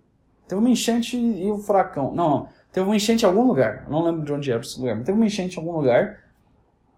Aí ela vai andando enchente, mostrando as pessoas perdendo tudo. Aí mostra a filmagem do helicóptero e fala assim: não, aqui ó, essa galera aqui perdeu tudo. Perdeu a casa, perdeu tudo que tinha, perdeu o carro. Aí, aí vai lá o cachorro, salva o cachorro no helicóptero. E às vezes nem salva o cachorro em alguns casos. Tipo, nossa, a pessoa se ferrou de todas, todas as formas possíveis. Aí mostra isso no jornal e me dá uma agonia, porque tá acontecendo uma coisa horrível lá e o jornalista vai lá e lê como se fosse nada, com a maior frieza do mundo. Como? Como? Vocês têm que esconder os, os sentimentos para conseguir fazer o jornal? E tem que, não, não pode demonstrar emoção, porque isso é antiético, é antiprofissional você demonstrar suas emoções. É isso? Ou vocês não têm emoções? Eu não sei, cara, eu não sei, eu não sei. Aí vão lá ler a notícia assim, sem menor emoção, simplesmente o.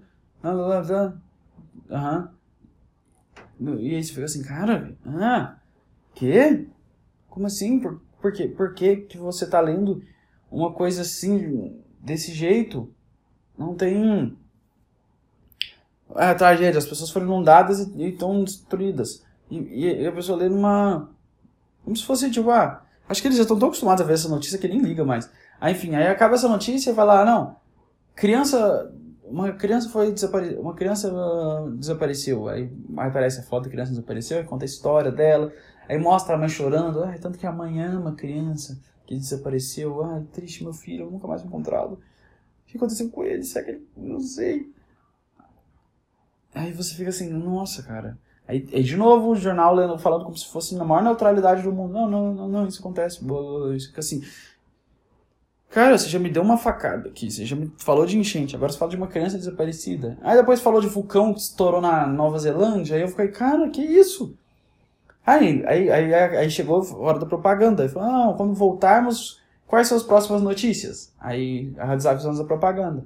Aí fala assim, é... Qual que era a outra notícia? Ah, é, ônibus. Ônibus foi sequestrado.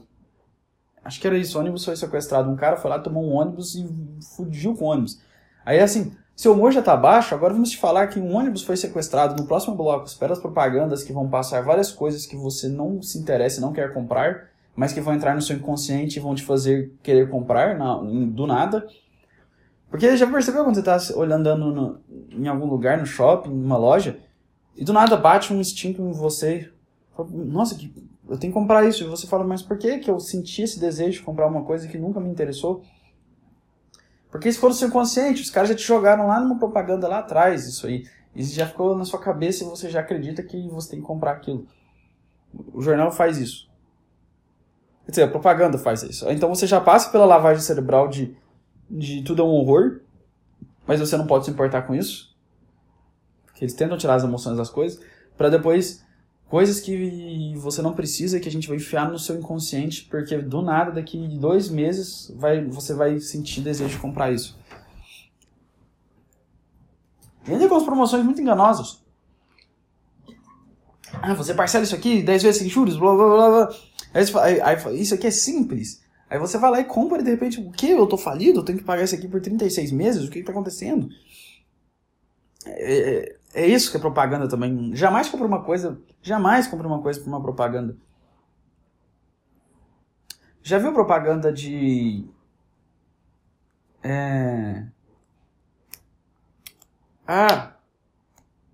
Já viu aquelas propagandas que passam um carro na rua fazendo propaganda? Que ele, ele vai lá, toca uma musiquinha e ele fala uma coisa, e é sempre uma música horrível. Eu não sei como é que é o curso de publicidade e propaganda, mas eu acho que existe algum treino, alguma aula de falar assim, oh, vamos fazer alguma coisa que, que atraia as pessoas. Aí você coloca uma música horrível e irritante, que é um, um som que ninguém aguenta, e aí você assimila esse som que todo mundo odeia com o seu produto. Então a pessoa vai ah, pode ser que ela compre, mas ela vai odiar seu produto, porque ela não vai comprar aquilo numa alegria, porque ela tá no inconsciente dela a música horrorosa que ela ouviu para chegar naquele produto. Então, quando ela, se ela comprar, que eu já acho um milagre, mas se ela comprar, ela, ela, ela já vai atribuir a ideia de que aquilo é horrível, por, por conta daquele som horrível que você tocou no seu carro. Então, por que, que você quer fazer propaganda você vai colocar uma por que, que quando você for fazer uma propaganda você vai colocar um som horrível nela? Não faz o menor sentido. E aí, acabou a propaganda e falou lá sobre um ônibus sequestrado, aí ninguém morreu. Só que eles não falam nem. Eles não têm empatia nem para falar que ninguém morreu de uma maneira positiva. Eles falam assim. E não teve nenhum morto. E, e não teve nenhuma fatalidade. Seguimos. Aí eu falo assim, nossa. Nem para você ficar um alívio, ufa, ninguém. Que isso? Você... O que, acontece? A profissão toma sua alma e... ou a, a profissão te censura sua alma? Você fica vazio e sem, e sem caráter e sem, e sem empatia? Ou, ou você finge que tá assim porque é obrigado? Eu não sei. Aí depois chegou e falou assim: Ah, agora uma comemoração. Não, não comemoração. Mas parecia. Falou assim: Agora estão se fazendo. Hoje é o aniversário de oito anos da Boate Kiss. Oito anos que várias pessoas foram incendiadas e morreram sufocadas por um gás e um incêndio. Oito anos. Cara, cara. Por quê? Por que Por que vocês vão fazer uma matéria para lembrar de uma tragédia que aconteceu oito anos atrás? Por quê? What? What? Que? Mas por que isso? Por que, que eu vou querer lembrar que uma tragédia aconteceu oito anos atrás e várias pessoas morreram? Por quê? Porque vocês nunca lembram, ah, oito anos atrás aconteceu uma coisa muito boa no mundo. Vamos falar sobre ela hoje. Não, não é isso. É, oito anos atrás aconteceu uma coisa horrível que um monte de gente ficou mal, traumatizada, e a gente tem que lembrar isso aqui, porque não vamos deixar esse sentimento triste embora, vamos trazer ele de volta. Não pode, vai deixar, vai deixar. Vai deixar o trauma embora e ser esquecido? Não. Tristeza e trauma não podem ir embora ser esquecidos. Não, não, não, não, não, não. Vamos trazer de volta e vamos passar uma reportagem contando, fazendo cada mãe chorar, lembrando, vamos bater na casa de cada mãe que, que, que lá Vamos lá na casa da mãe, que ela passou oito anos de luto, superando a dor dela de, de perder o, o, o filho. Vamos bater na casa dela, abrir e falar assim: ô, tá, lembra que o maior trauma da sua vida, que foi perder seu filho numa festa de 18 anos? Ela assim: nossa, aquilo, aquilo doeu muito. Então, vamos tocar nessa ferida aqui pra, pra passar na televisão e dar um jornalismo, aumentar a audiência? Bora, bora. É isso, cara. É isso que faz. É por isso que eu odeio, odeio o jornal, cara. É, é cruel e vil, e infame. E aí, Aí eles viram e falam assim: Senhora, senhora, você perdeu seu filho, você sofreu essa dor, alguém que você morre importante para você, alguém importante para você morreu há muito tempo atrás. É doloroso e triste isso. Mas vamos, vamos, sabe? Vamos, vamos, vamos fazer um circo aqui no, seu sofrimento, vamos. Assim, eu sei, eu sei, eu sei que isso, você tentou superar a tristeza, mas vamos puxar, vai me, me fala detalhes, me fala detalhes da sua dor. Vamos, vamos, vamos, vamos, vamos estimular a sua dor. Vamos estimular a sua dor. Vamos estimular o clitóris da sua dor. Não, cara, não, não. Que horrível. Que horrível que as pessoas são. Por que fazer isso? E ainda passa no jornal para outras pessoas que não estavam na entrevista lembrarem, né? Porque fala assim, ah, cara, Aí dá dois sentimentos negativos e horríveis, porque você vai olhar e falar assim, nossa, é verdade. Então hoje tem oito anos do, do, do, pior sensação que eu já tive na vida. Obrigado por lembrar do jornal hoje. Aí depois você ainda tem um sentimento de, ah, por que, que não me entrevistaram? Entrevistaram as outras mães e não eu. Assim, eu, eu, eu não sou relevante o suficiente? Tipo assim, ah, o, o, meu filho vale menos que o filho dela? É isso? Por que, por que entrevistou ela e não, e não eu?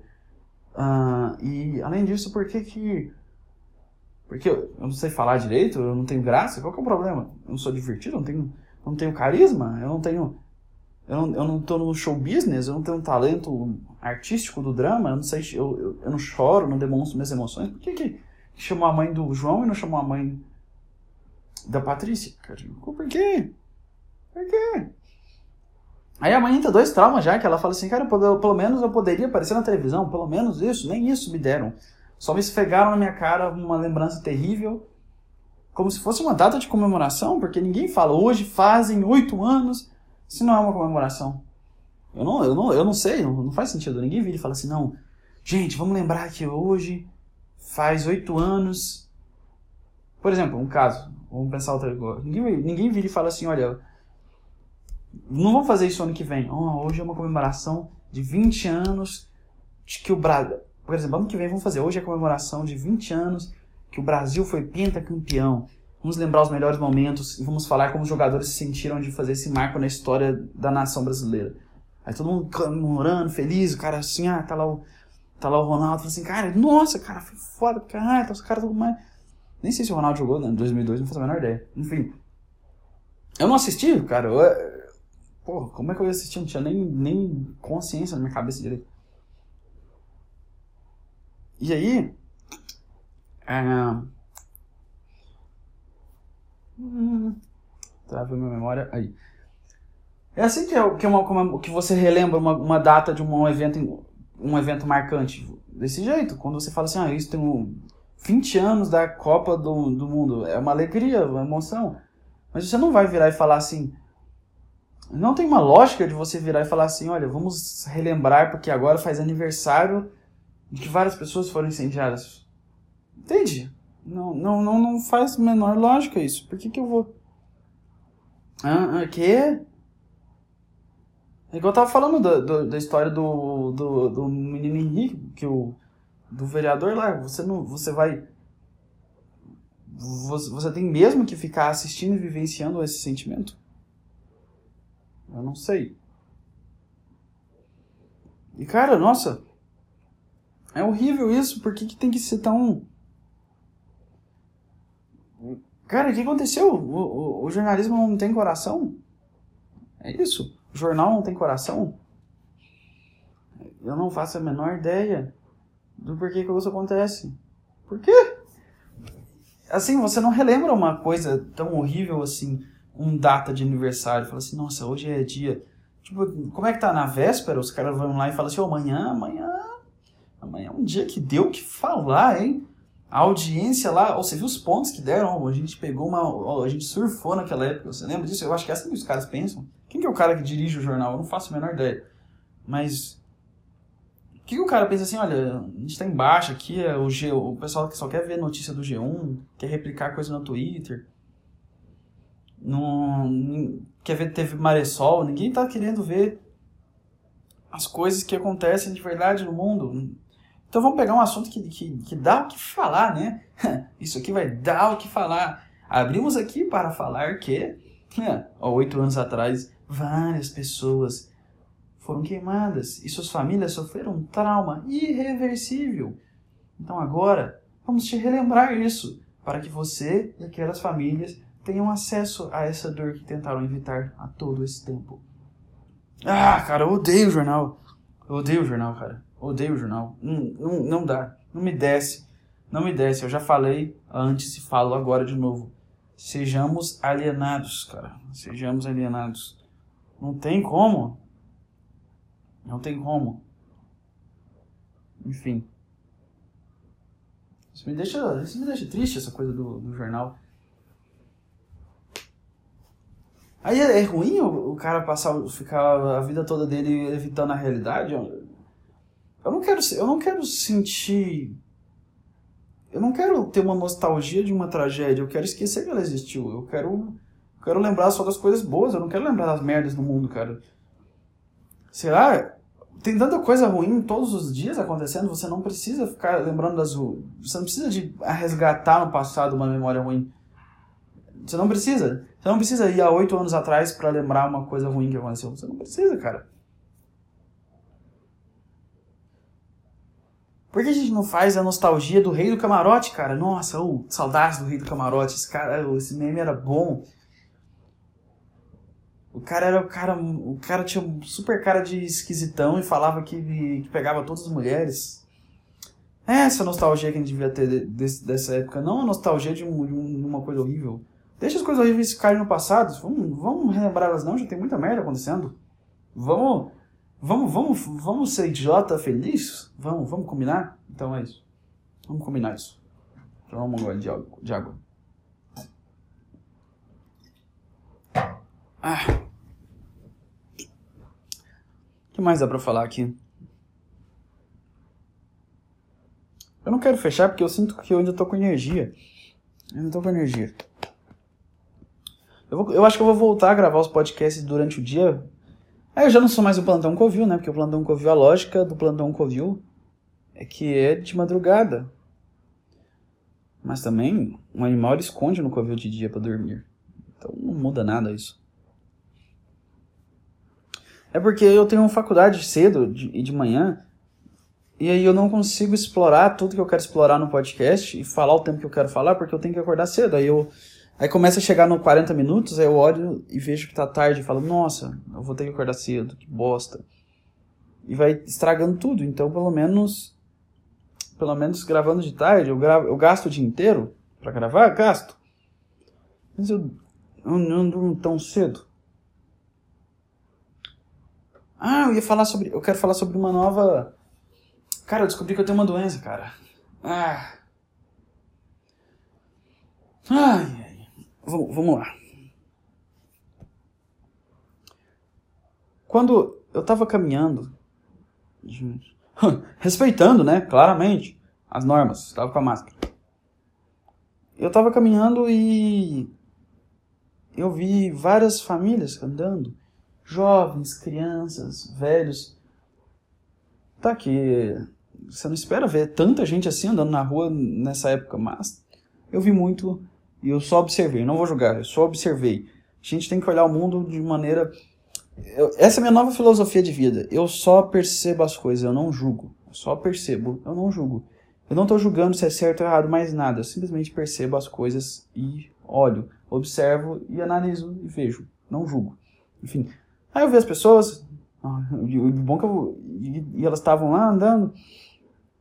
Aí eu vi idosos andando de mãos dadas, conversando alto, as crianças rindo, brincando e andando, e andando de.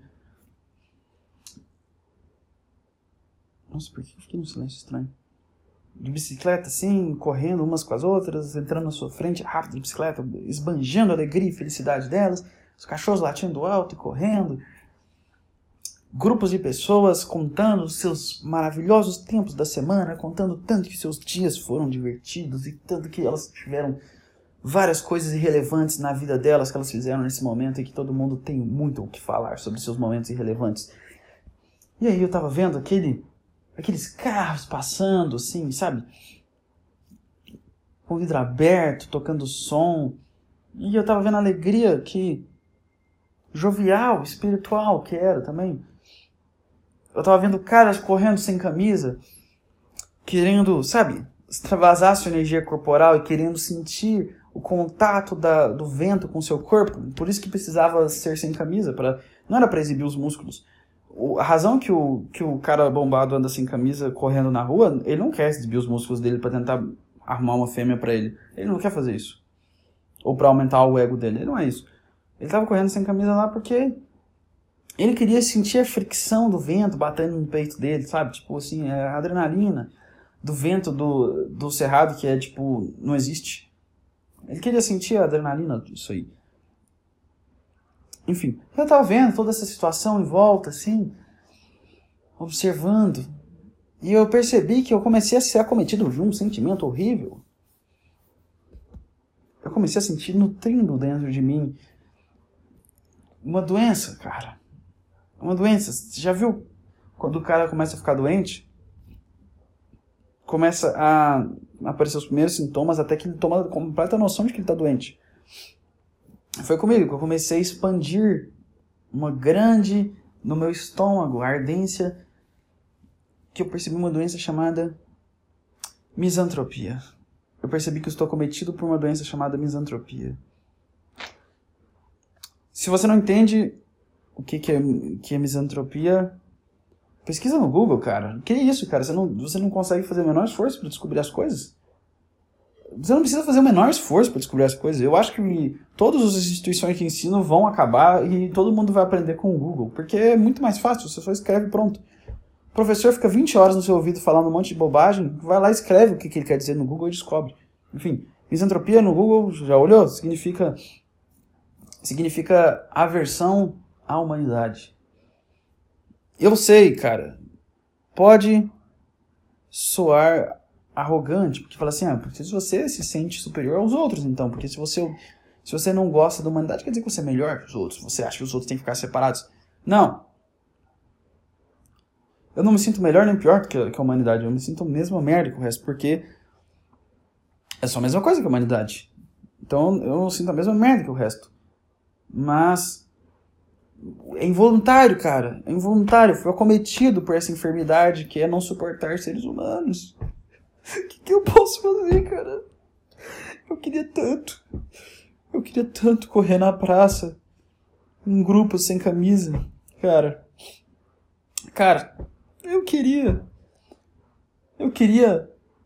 Eu queria adorar.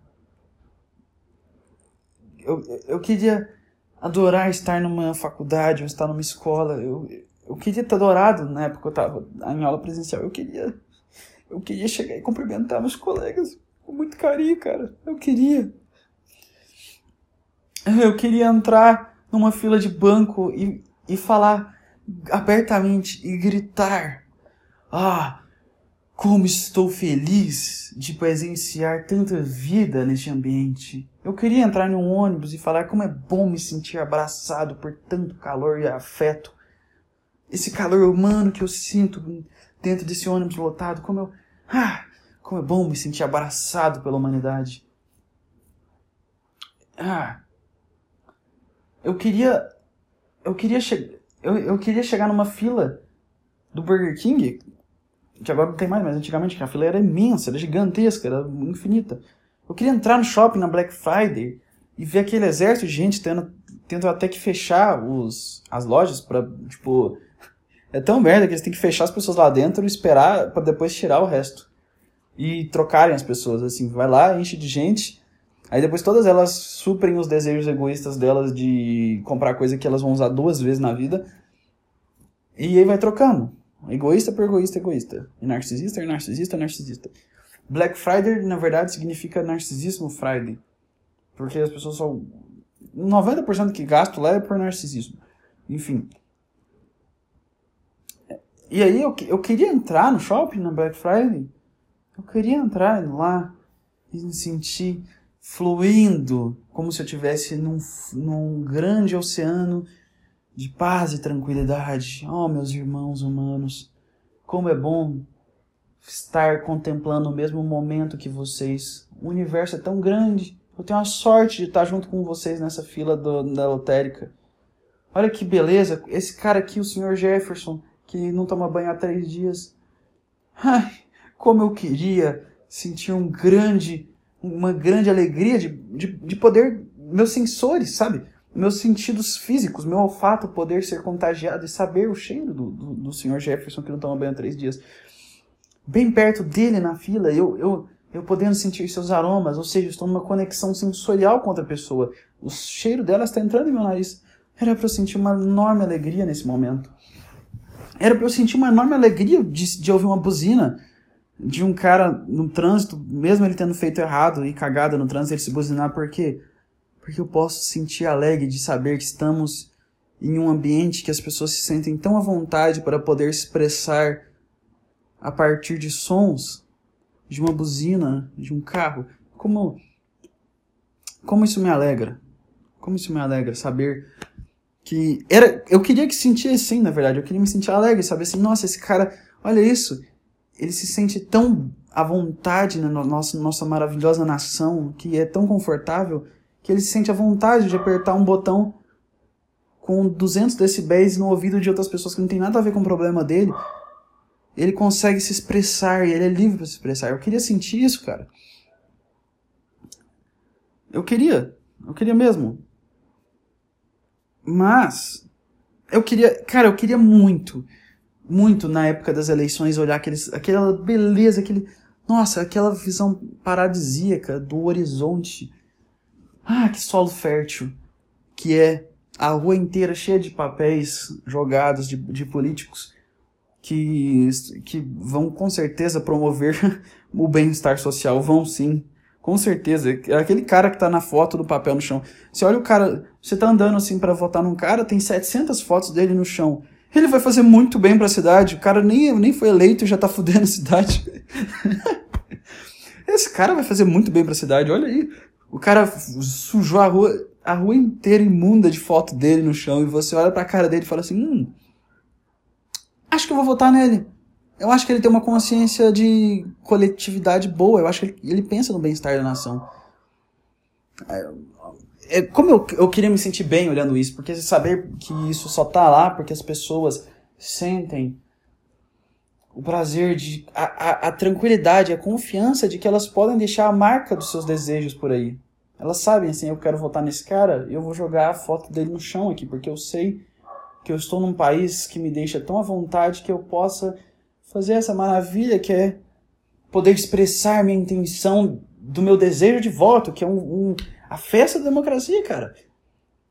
Você ter o poder, a liberdade de votar quem você quer, você poder escolher o seu desejo de voto. Não é lindo poder jogar isso no chão, assim, por toda parte, espalhar seu desejo por todo lugar? Não é lindo poder pichar as ruas, cara, e poder expressar o, seu simbolismo que ninguém consegue entender o que está escrito. É lindo, cara. É lindo. E aí eu fico. Eu queria sentir isso, porque eu sei que é lindo, cara. Só um idiota não ia perceber a beleza nisso. Só um idiota não ia perceber uma beleza na, na, na expressão humana. Só um idiota não ia conseguir entender que foram milênios de evolução para isso. Que o Império Romano, os caras tiveram que criar um império. A filosofia grega, cara. Sócrates ficou lá igual um maluco em pé falando um monte de maluquice. A evolução, cara, a gente teve que fazer pirâmides no Egito. A gente teve que construir monumentos históricos gigantescos. A gente teve que inventar leis. Inventar um monte de coisa. A gente teve que descobrir a medicina. A gente teve que ir pro espaço, cara. É todo esse caminho da evolução humana pra gente chegar no glorioso patamar que estamos agora de. Uh, uma multidão de pessoas jogando papéis no chão, mostrando que elas vão votar no no cara do partido PSC, sei lá, num número aleatório lá, que é um, um carinha com um cabelo de undercut espetado estranho. Nossa, muito estranho, tiozinho gordinho que. É, a gente evoluiu.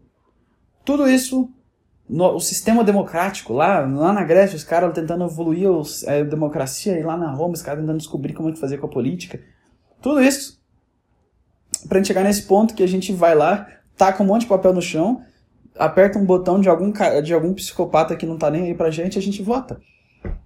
Maravilha. Enfim, quando eu olho tudo essa expressão humana, eu só poderia sentir beleza e felicidade, alegria por termos evoluído a esse ponto. Caralho. Olha, a gente tava lá nas cavernas lutando contra mamutes e tigres e lobos. E agora a gente tá nesse patamar maravilhoso, cara. A gente evoluiu muito. O ser humano é uma arte, cara. É uma arte. Era esse que é o sentimento do sublime verdadeiro. Era assim que eu devia estar se eu não estivesse doente, cara. Se eu não estivesse doente. E, essa, e a misantropia, assim como a AIDS, cara, a, a misantropia é uma doença que é muito parecida com a AIDS. Por quê? Quando, o, quando o cara é acometido para, pelo menos, quando o cara é acometido pelo vírus, HIV, AIDS, quando o cara é acometido por, por esse vírus, ele, ele, ele passa por um sofrimento muito grande, que ele, ele tem que lidar com isso para a vida inteira. Ele não pode fugir disso, porque uma, uma doença vitalícia, ela vai ficar lá o resto da vida. Você vai ter que aguentar isso até o fim. Outra doença vitalícia é ter, é ter um filho, que é, você vai ter que é, aguentar ele no seu pé até o fim. Enfim, é, você vai estar tá para sempre sentindo isso com, com essa doença e você não tem o que fazer. A misantropia é a mesma coisa. Da mesma forma que, por exemplo, na, na, no caso da AIDS, antigamente se morria, mas pelo menos hoje você pode viver bem, tranquilo, você não sofre mais tanto, você consegue viver bem se você tiver o coquetel, né? Que é a mesma coisa da, que é o coquetel da. Não sei o que é que te mantém vivo. A mesma coisa da misantropia. Só tem uma coisa que faz ela. Que, que, que faz ela não te, te matar, que é coquetel também que é você ficar beber até ficar louco e esquecer que existem pessoas. é só isso que cura essa doença. Então, ah, eu sinto muito, eu, eu, eu, eu queria encontrar cura, mas não tem, cara. Só tem remédios para me manter vivendo em paz. Mas eu vou ter que ficar fazendo, sabe, essa, esse cuidado para me manter aqui. Esse cuidado vai ter que ser um cuidado diário eu fico. Eu, eu só queria, cara. Eu só queria que respeitassem nós que temos essa doença. Deviam respeitar. Devia ter fila preferencial para os misantropos. Fila presencial. Fila. Fila. Não, fila preferencial. Porque tem fila preferencial para vários é, comorbidades e, e, dificuldades ou condições. Então tem que ter a fila do, do, do misantropo, que a, que a foto ia ser um um carinha com uma cordinha amarrada assim no. Não, deixa eu pensar. Eu acho que seria a foto de um carinha e ia aparecer uma. Ah, eu não consigo pensar numa, numa imagem que seria legal para representar o símbolo do misantropo. Ah, ia ser um cara. Ia ser a foto de um cara sentado numa cadeira curvado para baixo com a mão no queixo. Essa aqui ia ser a, a imagem do misantropo, que é o cara assim, ah, com a mão na testa, assim. Ah, que bosta, cara. É, o cara é, curvado, sentado na cadeira com a mão na testa, assim, ah, eu não aguento mais. Então, eu agradeço todas as boates e escolas e faculdades que eu, que eu fui, igrejas, e todos os ambientes sociais, porque vocês me passaram vírus, caras. Vocês me passaram vírus, eu não tenho mais o que fazer, eu não tenho mais para onde ir. Eu tô acometido com esse problema. Eu, eu vou ser obrigado, vou ter que ir em festas, festas de família, essas coisas. Eu, e, e eu, e eu gosto das pessoas, mas esse sentimento tá lá de, de, de, de querer fugir. Porque eu sou o pior misantropo de todos, porque tem um, o, o misantropo que é o cara que que vai lá e, e expressa a raiva dele e agride as pessoas, porque não, esse que é o pior, né? Eu sou o melhor misantropo que existe, porque a única coisa que eu faço é me esconder e pôr um fone de ouvido e ficar triste. E me sentir culpado por ter esse sentimento de aversão à, à proximidade e contato humano. Então eu sou o cara mais que, que, que, Só eu que sou prejudicado com, com isso. Então não se sinta ofendido por, por, por eu sentir isso, porque, cara, Tu não sofre nada com isso, só eu. eu. Eu só fico aqui triste e sofrendo e me sentindo culpado por sentir agonia de estar perto de pessoas. E sentir como se eu estivesse perto de cactos o tempo todo.